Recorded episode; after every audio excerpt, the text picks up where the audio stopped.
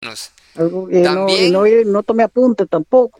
Correcto, entonces er, para los hermanos que no pudieron tomar apuntes, las sesiones van a estar en YouTube. Ya está la primera, la otra falta subir y esta también, para que ahí pueda repasar y tomar apuntes en el canal de YouTube, Proyecto Eclesia de la Familia de Dios, en el canal de YouTube de la iglesia, ahí vamos a tener las sesiones también, por eso estamos grabando la sesión. Entonces, eran ocho. Uno, espiritualidad. Dos, ego. Tres, vocación. Cuatro, relaciones. Cinco, templo del cuerpo. Seis, finanzas. Siete, creencias. Y ocho, comunidad.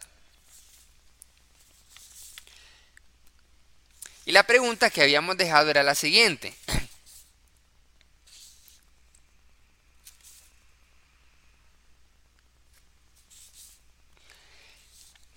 ¿Qué, ¿En cuáles áreas del, del 1 al 10 teníamos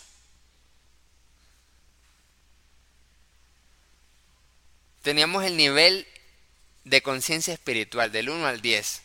La vocación, dice usted, un 6. Las relaciones, un 3, estoy mal en las relaciones que llevo yo. O dice usted 5 en las creencias. En las finanzas eh, eh, llevo un 3. Solo en problemado vivo con la finanza. Entonces, ahí. Pero ahorita ya me estoy fijando que no les mandé ciertísimo, no les mandé el cuadro, el círculo, este círculo que está aquí. Sí, no les mandé ese círculo, ni modo. Entonces, eso sería la tarea para el próximo día para mandarles la cuestión. Cuando hice este ejercicio, les había dicho que habíamos sacado vocación 6, relaciones 3, y después hicimos una reflexión. Y en mi caso fue de la siguiente manera. He descubierto que mis máximas puntuaciones 7, 6 y 7 corresponden a la estructura de espiritualidad, vocación y creencias espiritualidad, vocación y creencia. Vocación es la parte del ministerio, del trabajo, del llamado. Porque esas son estructuras en donde he trabajado más a lo largo de los años. Y puse aquí proyecto eclesía. Entonces están como más avanzadas. Algo a lo cual le he dedicado mucho tiempo y esfuerzo. Entonces cuando uno le dedica mucho tiempo y esfuerzo a algo en particular, entonces naturalmente puede ser mejor que otra área, pero cuando un área de su vida no, le dedica, entonces puede estar descuidada. Entonces aquí me, me salió lo siguiente. Como las de comunidad son importantes para el proyecto, lo tengo en 5 en segundo lugar, pero me doy cuenta que eso ha atrasado la implementación. Las peores puntuaciones que me salió, que cuando, cuando yo hice esto, me salió antes, es lo que me ha generado muchos problemas. Y efectivamente, las peores puntuaciones en número 3 fueron ego, relaciones y finanzas. Entonces, esas tres estructuras, en mi caso, yo tenía que comenzar a trabajar para mejorar esa puntuación. La estructura de mi ego, de mis relaciones y de mis finanzas. Y vamos a ver el próximo día cuáles son las que tiene usted que trabajar al mandarle la, el gráfico. Y también, y el, y, el, y el, más terrible de todos era el templo del cuerpo. Dice, lo tengo muy deteriorado. Dice, no puede ser, van a preguntar. Con 30 años, hermano Arcia, ¿cómo va a decir que tiene deteriorado el templo del cuerpo? Entonces, esa fue la estructura. ¿Cómo es la evaluación? Hoy vamos a, eso era una remembranza rápida, hoy vamos a avanzar en cuatro, en, en el tema de hoy. El tema de hoy son las, el tema de hoy es los cuatro pilares de la libertad. Los cuatro pilares de la libertad. ¿Se acuerdan que habíamos hablado de las, de cuatro niveles de conciencia? El primer nivel es la conciencia de víctima. Hoy, ahorita lo estuvimos recordando. En la conciencia de víctima, donde no tenemos ninguna práctica espiritual transformadora, cuando las víctimas creen que su vida está controlada o esclavizada por fuentes externas, es decir, no son libres, la conciencia de víctima considera que no es libre. Entonces su vida es controlada por fuentes externas en lugar de sus propias decisiones o su propia responsabilidad. Y se hace la pregunta, como dijo la hermana Areli, ¿por qué siempre me pasa esto a mí? Esa es la primera etapa. Entonces, la primera etapa es debido a que muchas veces nosotros en nuestra vida desconocemos los cuatro pilares de la libertad y que de realmente nosotros somos libres en Cristo Jesús. Cuando nosotros se nos olvida que somos libres, entonces caemos en la conciencia de víctima, de que todo es por alguien más o algo más, porque consideramos que no tenemos la libertad. ¿Cuáles son esas cuatro pilares de la libertad? Primeramente vamos a analizar lo que es la libertad. La libertad no es librarse de algo, la libertad no es liberarse de algo. Normalmente nosotros tenemos el concepto social de libertad, el concepto de libertad, no somos esclavos de nadie, no tenemos ninguna atadura, somos libres. Pero hay una esclavitud y libertad interna, que es la de la conciencia.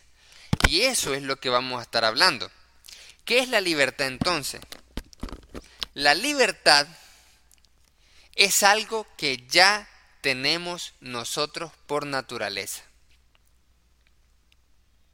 Y esto es interesante porque no estoy refiriéndome específicamente a la libertad en Cristo, aunque sí tiene que ver, sino que me estoy refiriendo a que todos, por naturaleza, por creación, somos libres.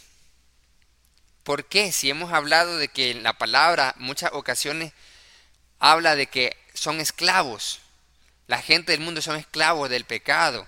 El que practica del pecado es esclavo del pecado. Entonces, ¿cómo es que está diciendo que somos libres? Que todos tenemos esa libertad ya. La libertad a la cual nos estamos refiriendo es el libre albedrío. El libre albedrío, la libertad ya viene en nuestra naturaleza. Ya somos libres, ya nacemos libres. Por esa razón es que nosotros somos responsables ante Dios. Una vez más, nosotros, amados hermanos, somos libres y porque somos libres, somos responsables ante Dios. Si no hubiera esa libertad, de decidir y de actuar, entonces no tendríamos una responsabilidad. Sería injusto el juicio de Dios que viniera, que viene. Dice la palabra en Hechos 17 que Dios estableció un día en el cual juzgará al mundo con justicia. Pero note el énfasis, juzgará con justicia por medio de Jesucristo. ¿Por qué viene Dios a juzgar por medio de Cristo al mundo con justicia si no tuviera el mundo la libertad de decidir. No tuviera el mundo, cada persona no tuviera la libertad entre buscar a Dios y su voluntad o rechazarlo. Si no tuviera esa libertad, entonces el, justo, el, el juicio no sería justo. Porque todas nuestras acciones, nuestras actuaciones y decisiones que hacemos en la vida está dictado no por nuestra libertad, sino por nuestra genética nosotros ante el juicio de Dios pudiéramos decir, es que mi genética me dictaba ser de esta forma. Y muchos científicos, por ejemplo, creen de que nosotros, los seres humanos, realmente toda nuestra actuación, decisión, ya todo está dictado por la genética, por ejemplo.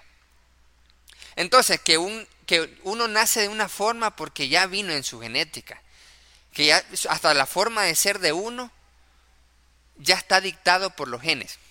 Y hay otros científicos que, son muy deterministas y dice que todas las leyes de la materia y de la energía ya están programadas a tal punto que nosotros simplemente somos la suma de todas esas leyes y que hasta la más última decisión o actuación que hagamos, eso ya está predeterminada por las leyes de la física. Lo que pasa es que son tan complejas y hay muchas combinaciones que todavía no lo pudiéramos determinar. Y esa es una postura científica. De que nosotros no tenemos libertad entonces, sino que nosotros seríamos como animales. Como animales, siguiendo nuestro instinto. La diferencia es que nosotros simplemente creemos que decidimos, pero no decidimos nada. Luego aparece la neurociencia diciendo que el 85% de las decisiones del ser humano son inconscientes subconscientes. Y uno dice, ¿cómo es eso entonces? No puede ser. Solamente de manera consciente y de manera racional el 15% tomamos decisiones. De ahí todas son rutinarias, por patrones. ¿Dónde estaría la libertad? Y aquí viene el concepto entonces.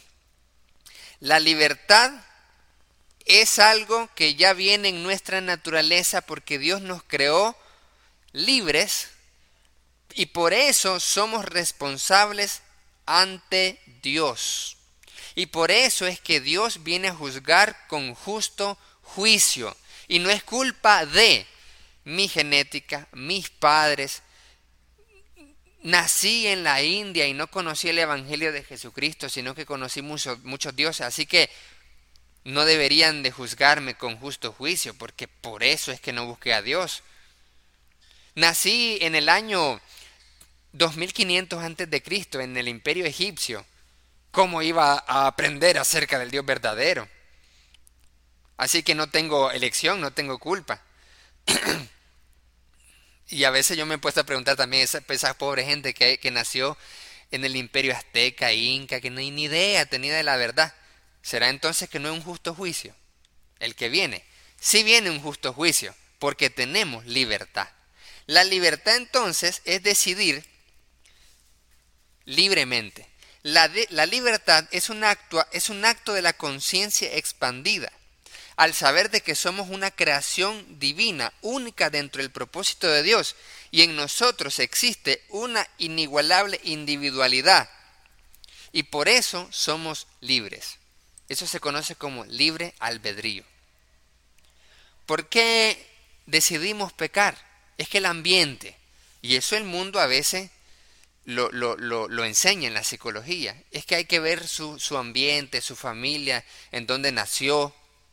Y entonces como tiene muchos traumas, como nació en un ambiente, los padres no le ayudaron y por eso es así, nada que ver.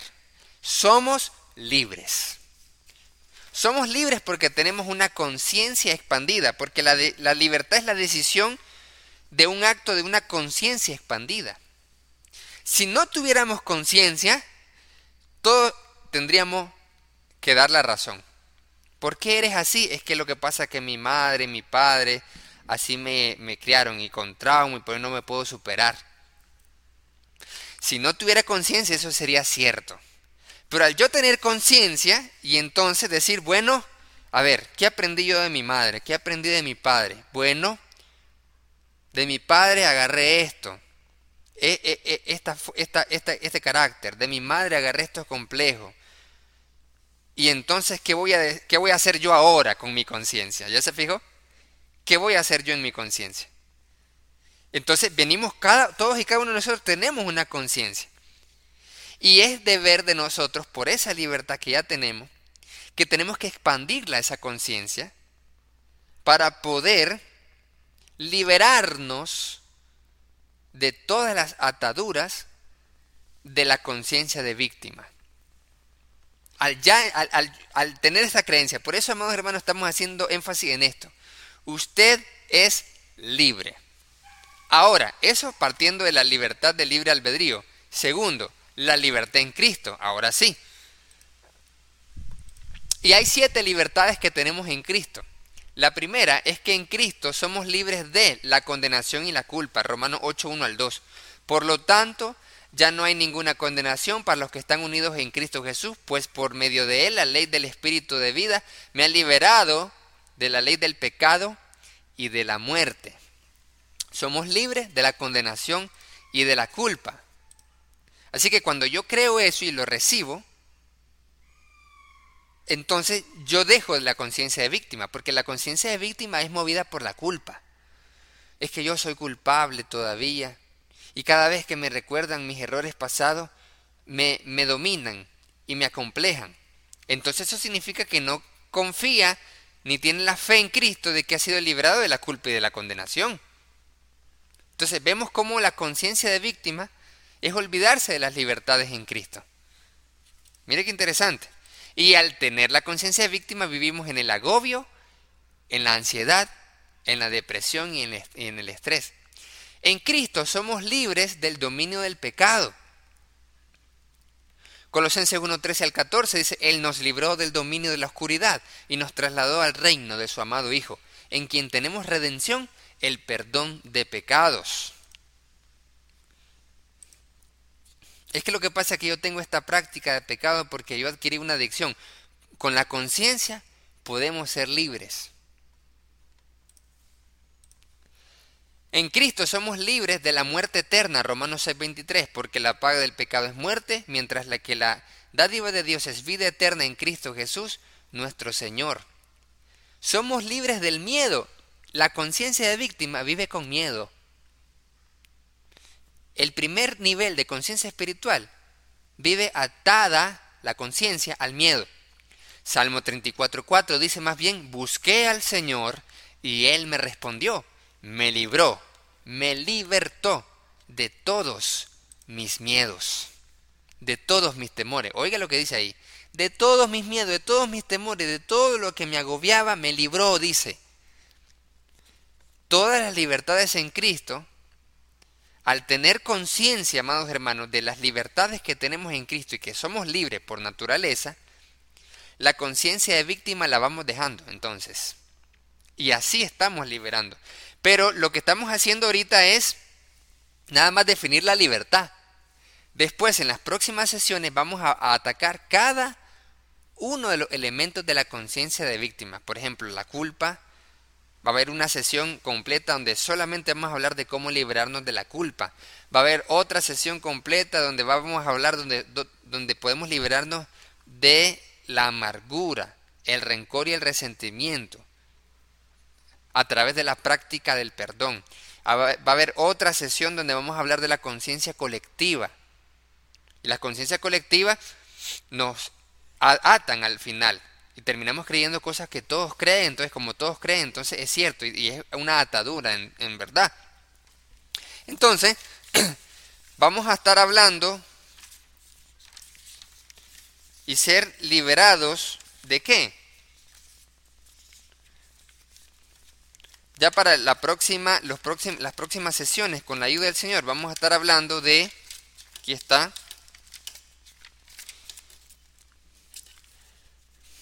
de la, espiral mental. La espiral mental son los quebraderos de cabeza. ¿Cuántos de nosotros hemos experimentado quebraderos de cabeza? Que está pensando en una y en, eh, en una cosa negativa en una y otra y otra y otra vez, generándole agobio. Eso se le llama la espiral mental. Vamos a hablar entonces de la espiral mental y los quebraderos de cabeza, la conciencia colectiva y de víctima, cómo superar la culpa y la vergüenza. Mire bien, muchos hermanos, muchos cristianos viven en vergüenza todavía. Viven en, altados a la culpa y a la vergüenza de años, de años vamos a hablar del perdón, vamos a hablar, hablar de cómo luego todo eso integrarlo y a partir de ahí salirnos de eso. Pero estamos viendo los pilares de la libertad y con esos pilares van a ser las bases para poder qué? Salir de la etapa de conciencia de víctima para ir a la 2, al saber de que tenemos libertad. Entonces, somos libres de la ira de Dios, Romanos 5.9, y ahora que hemos sido justificados por su sangre, cuánta más razón por medio de él seremos salvos de la ira de Dios. Somos libres incluso de intentar ganar nuestra salvación, Romanos 10.4. De hecho, Cristo es el fin de la ley para que todo el que cree reciba la justicia. Libres de, de ganar algo, libres de intentar ganar nuestra salvación, libres de intentar ganarnos el favor, mire qué interesante, de un Dios malo y exigente. Porque muchas veces tenemos ese concepto de Dios y Dios no es nada que ver con eso. Dios no tiene nada que ver con eso. Y es por eso que muchos eh, en la antigüedad creían así. Creían que Dios, el Dios de Israel, era un Dios como los otros dioses que, si se enojaba se podía apaciguar con sacrificios. Entonces, muchos cristianos o muchos religiosos viven pensando en un Dios, un Dios estricto, un Dios malo, un Dios que está esperando el más mínimo error para castigarlo y viven con esa conciencia y tratan de apaciguar a Dios, tratan de apaciguar la ira de Dios. Eso es, un estado de conciencia de víctima espiritual también. Y cuando uno examina esas cosas, uno se pregunta, ¿y será que hay personas que realmente viven con esa mentalidad? Sí, viven con esa mentalidad. Entonces, somos libres, somos libres para acercarnos a la presencia de Dios sin temor, sin el miedo negativo de Adán y Eva que huyeron más bien de la presencia de Dios por pecar.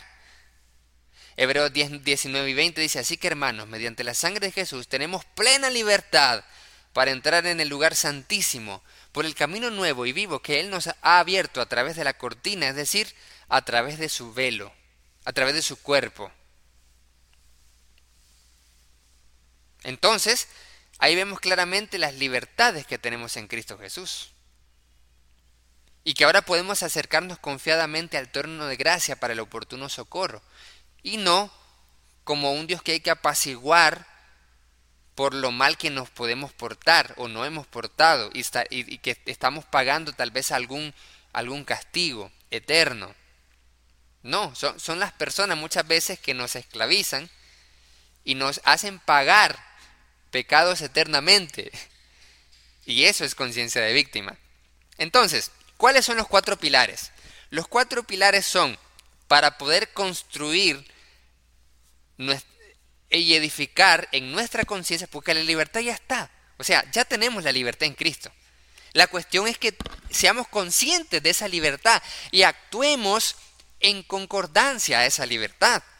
Porque siempre hemos escuchado que somos libres en Cristo, que ya eh, nos ha libertado. Muchas veces hemos escuchado prédicas y clases de somos libres del pecado y muchos cristianos con ataduras de pecado.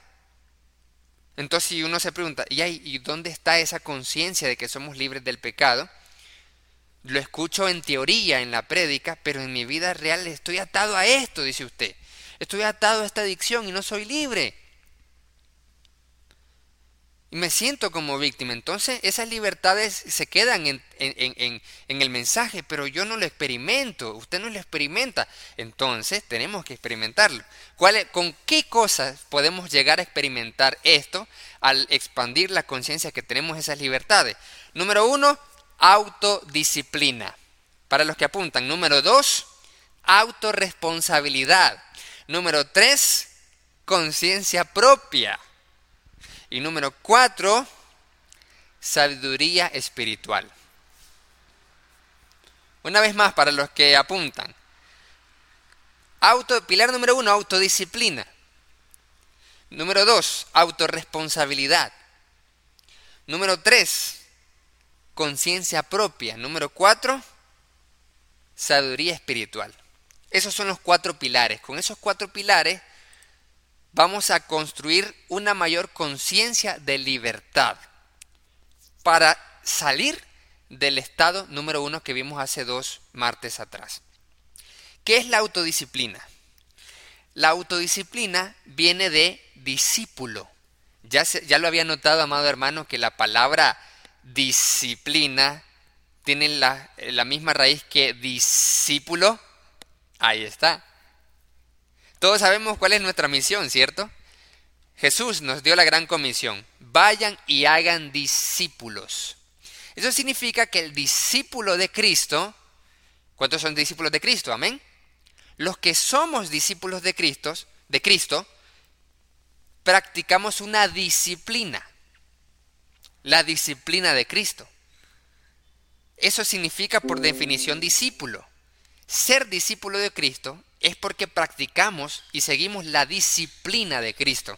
Entonces, autodisciplina viene de discípulo, persona que aprende y adopta una doctrina, ciencia o arte bajo la dirección de un maestro. Por definición eso es discípulo.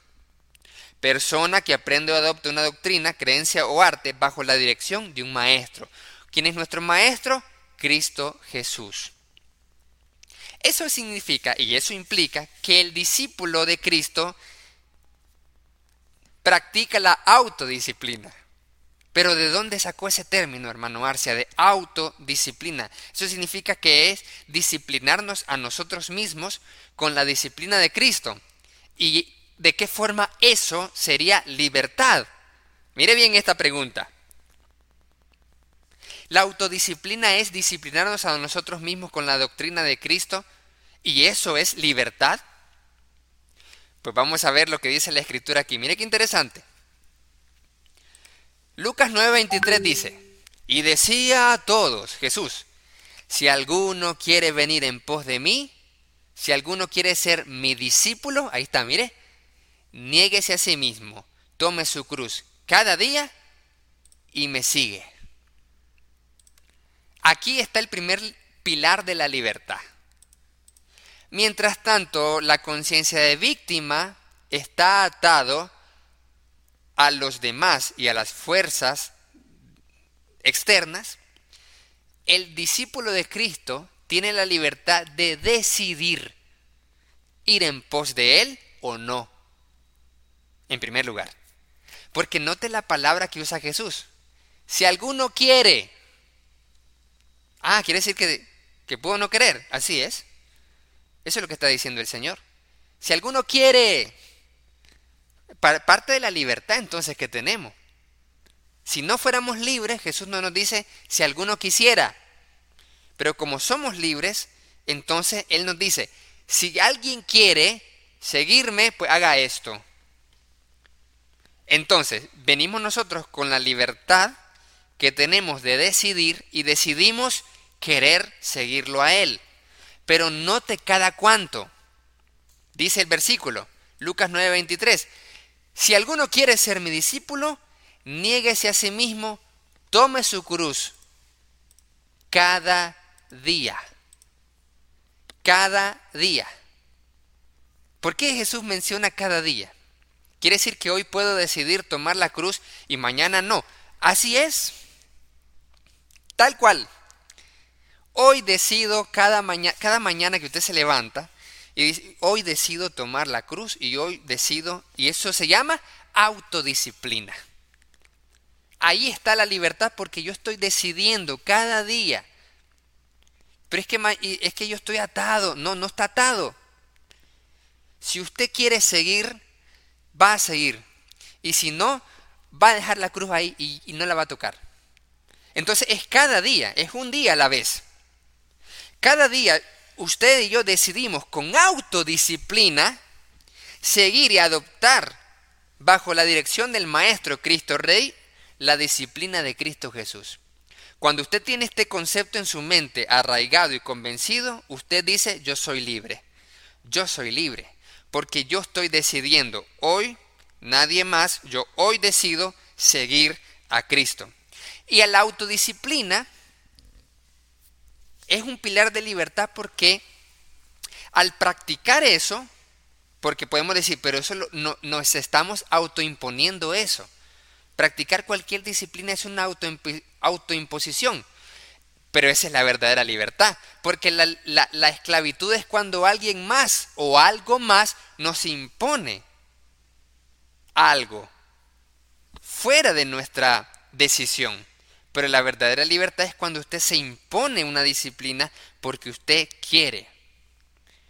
El que quiere venir en pos de mí, niéguese a sí mismo, tome su cruz cada día y me sigue. Autodisciplina. La autodisciplina va a generar el segundo pilar, la autorresponsabilidad.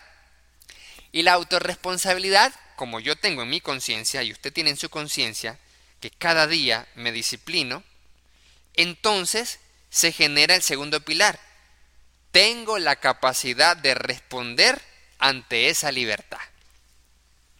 Como yo fui el que quise seguir y autodisciplinarme en la disciplina de Cristo, porque eso es un discípulo, el que tiene una disciplina de un maestro, entonces ahora yo tengo la conciencia de que tengo la capacidad de responder ante la libertad. La conciencia de víctima no, no, no responde ante la libertad, sino que reacciona ante las circunstancias es reactivo. Hay, hay personas en nuestra familia, hay circunstancias, hay problemas, entonces reaccionamos. ¿Y cómo muchas veces reaccionamos? gritando de mala manera, con enojo, con impulsividad, tomando decisiones apresuradas por emoción, porque estamos atados en una conciencia de víctima.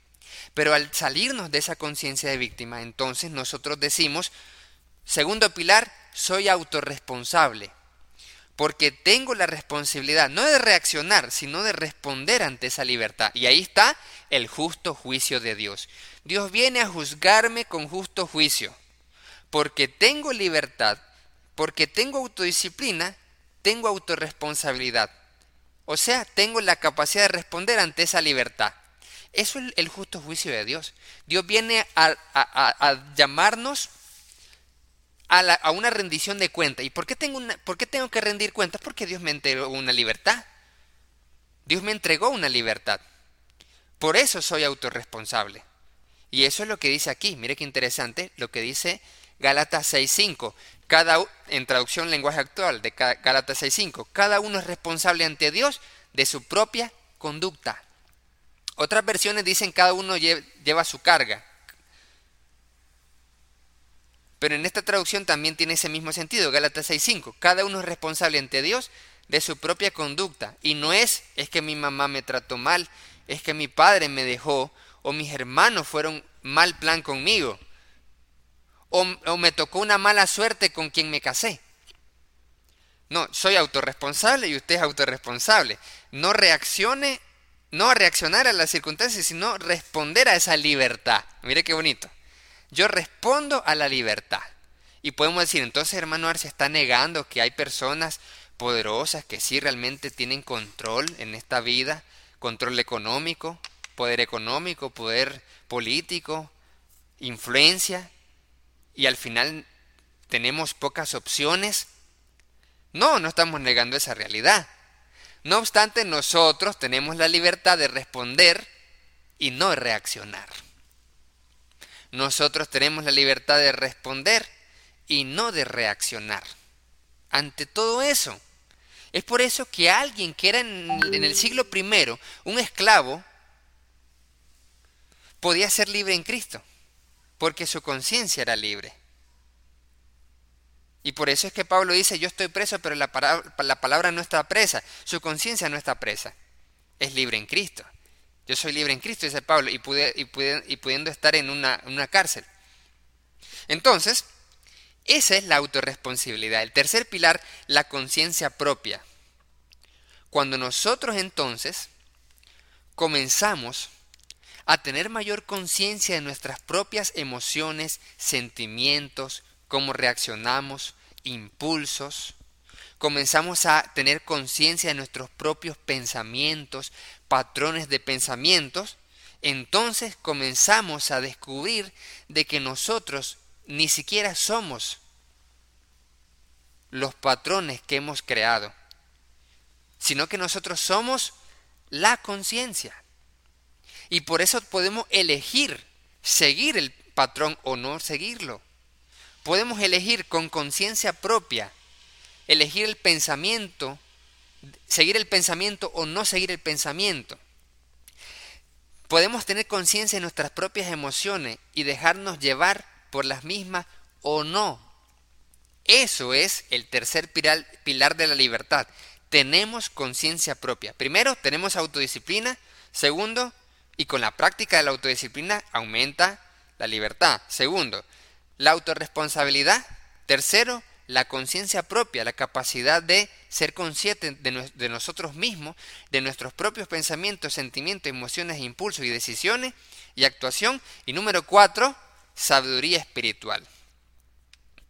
Y la sabiduría espiritual es la conciencia innata, pero que muchas veces está entorpecida por el pecado, pero en Cristo iluminada por el Evangelio. Y vamos a ver esto rápidamente. Romanos 2.14 en adelante dice, porque cuando los gentiles que no tienen ley hacen por naturaleza lo que es de la ley, estos, aunque no tengan ley, son ley para sí mismos, mostrando la obra de la ley escrita en sus corazones, dando testimonio su conciencia, lo que estamos hablando, el tema, su conciencia, dando testimonio su conciencia y acusándoles o defendiéndoles defendiéndoles sus razonamientos en el día en que Dios juzgará por Jesucristo los secretos de los hombres conforme a mi evangelio. Y ahí está otra vez menciona Pablo el juicio. ¿Por qué? ¿Cómo conectamos conciencia con juicio y con libertad? Sí, ellos, entonces, Pablo dice, todos los gentiles, no importa dónde nacieron, que si no conocieron a, la ley de, de Israel, nada que ver. Dios les otorgó una libertad. Y la propia conciencia, ley de Dios escrita en sus corazones, ya la tienen. Por lo tanto, son, tienen la capacidad de ser autodisciplinados, autorresponsables y tienen conciencia propia. Por lo tanto, pueden responder ante el juicio de Dios. Por eso pueden responder ante el juicio de Dios. Y el cuarto pilar, la sabiduría espiritual. ¿Qué es lo que tenemos acá? Jeremías 31.3, para los que son del Evangelio de Cristo. La sabiduría espiritual es la conciencia innata. Ya tenemos esa conciencia incluso antes de estar en Cristo, ¿sí o no? Ahí habla de los gentiles, y por eso es que no son inocentes. Antes de estar en Cristo ya tenemos esa ley en los corazones. Pero viene el Evangelio y nos ilumina, y nos trae una revelación y más sabiduría espiritual Y comenzamos entonces a practicar la sabiduría espiritual, el cuarto pilar de la libertad. Entonces nosotros somos verdaderamente libres en Cristo, porque el Señor nos libera de las verdaderas ataduras del pecado y nos hace practicar nuestra verdadera naturaleza, porque Dios nos creó buenos y perfectos y santos. Dios no nos creó con una semilla maligna, pecaminosa o inclinada a lo malo. Dios nos creó buenos. Dios nos creó excelentes. Y por eso hay una conciencia y hay una ley, aunque sea uno gentil. Entonces el Evangelio nos restaura a esa posición original. Nos regresa como niños espirituales. Pero ahora, para crecer en esa conciencia espiritual. Y ahí está la verdadera libertad. Quiere decir que el yugo de Cristo no es algo como que, ah, nosotros nos... Sí, hay una figura en, la palabra de Dios de que somos esclavos de Cristo, pero ser esclavo de Cristo es la verdadera libertad. No se olvide esto. Ser esclavo de Cristo, ¿por qué es la verdadera libertad? Porque Cristo nos regresa al origen, a nuestra naturaleza, a nuestro propósito, a como fuimos originalmente creados. Por eso es la verdadera libertad. Seguir a Cristo es la verdadera libertad. Entonces, estos cuatro pilares, amados hermanos, lo hemos visto igual como fundamento como el día primero, mire, porque esto va a ser clave para salir de la conciencia de víctima cuando hablemos de varias cosas cómo perdonar, cómo hacer varias cosas, no se olvide estos cuatro pilares.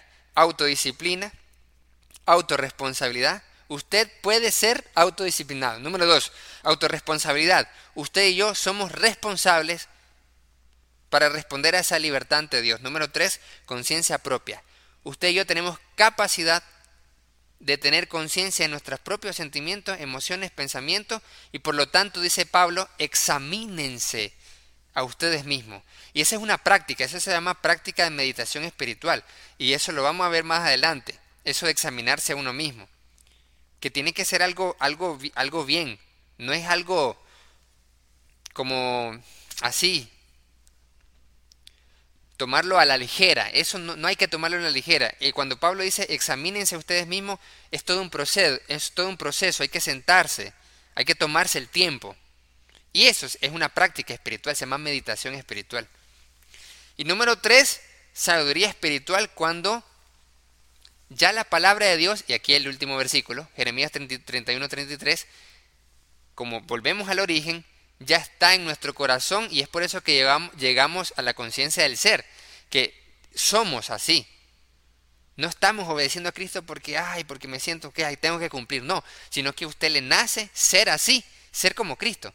Porque la ley, mire bien, la ley de Jesús ya está escrito en su corazón. ya está escrito en su corazón. Como ya está escrito, le nace actuar como Cristo. Dice así, porque este es el pacto que haré con la casa de Israel después de aquellos días, declara el Señor. Pondré mi ley dentro de ellos y sobre sus corazones la escribiré, y yo seré su Dios y ellos serán mi pueblo. Llegar a un nivel de conciencia tan alto que la ley de Dios esté tan escrita y arraigada en nuestro corazón que nuestra forma de ser nos nazca ser como Cristo. Amados hermanos, llegamos al final del estudio, ya 8.30, y vamos a hacer la oración de conclusión. No sin antes animales los anuncios que tenemos esta semana los, las tribus de coinonía normal, miércoles 5, jueves 6 y media y viernes 8 de la noche, Dios mediante. Y el domingo no se pierde el mensaje, somos siervos de la corporación de Jesús. Sí, de una iglesia corporativa, correcto. Somos siervos, somos esclavos, somos los empleados de Cristo, somos los trabajadores, los obreros de la viña. Ahí está, pero somos siervos. Entonces no se olvide el próximo domingo y el martes también, a las 7 acá, donde vamos a estar hablando acerca de... Vamos a estar hablando acerca de las cinco cualidades fundamentales que debemos de tener también como fundamentos para llegar a los mayores niveles de espiritualidad. Vamos a rogar entonces para finalizar a nuestro hermano Manuel Avilés que nos despide en oración y después nos despedimos todos en el nombre de Cristo. Bendiciones. Oremos.